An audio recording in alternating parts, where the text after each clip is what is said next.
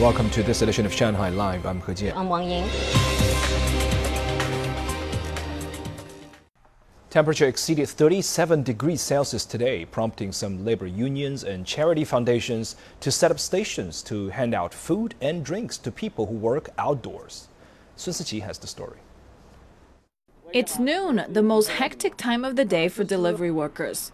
A van stopped in front of a mall in Malu town, Jiading.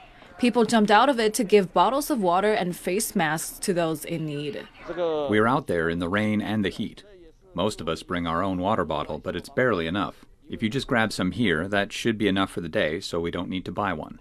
Jiading set up three teams back in 2020 to travel around the district offering help to delivery workers. They can't drop their deliveries to buy water and supplies when they are busy, and we'd like to help with that, which is how the idea started.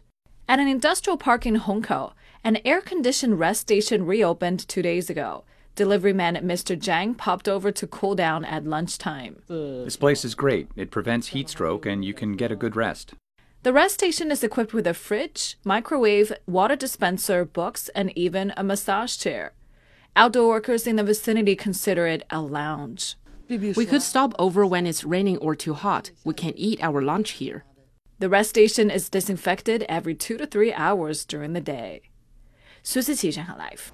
Huangpu District the housing management authorities are fast tracking renovations of historic buildings. Zhang Hong tells us more. The YWCA building on Yuanmingyuan Road in Huangpu District was built in 1931 and last repaired a decade ago. One external wall and some of its pipes are damaged and need to be repaired. If a renovation project is suspended a long time, tenants may think it will interfere with their business since scaffolding is set up around the building. The YWCA is one of seven historic buildings on a renovation approval list complied this month by Huangpu's housing management authorities. The authorities said the number of requests they received in the first two weeks of this month equaled a full month's worth of requests.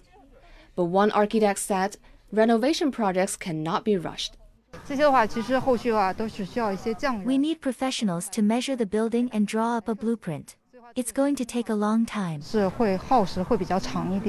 Huangpu authorities figured out a way to classify projects, which should in turn speed up the process. For example, if a building only needs interior changes, the project will be easier as fewer experts and field trips will be needed. The diagnosis of historic buildings is like pre surgery evaluation by doctors. We want to streamline the process so as to create a better business environment for tenants. Construction companies will be given a detailed plan for each renovation project from the start. Huangpu has 289 historic buildings, about 25% of the city's total. Zhang Hong, Shanghai Live. The death toll from the earthquake that struck eastern Afghanistan early yesterday has surpassed 1,000, while more than 1,500 people have been injured. Local officials say the number of casualties could continue to climb as the quake destroyed scores of houses in mountainous regions. The Afghan Red Crescent Society dispatched more than 300 ambulances to disaster areas, along with rescue workers, medical teams, and volunteers to help those in need.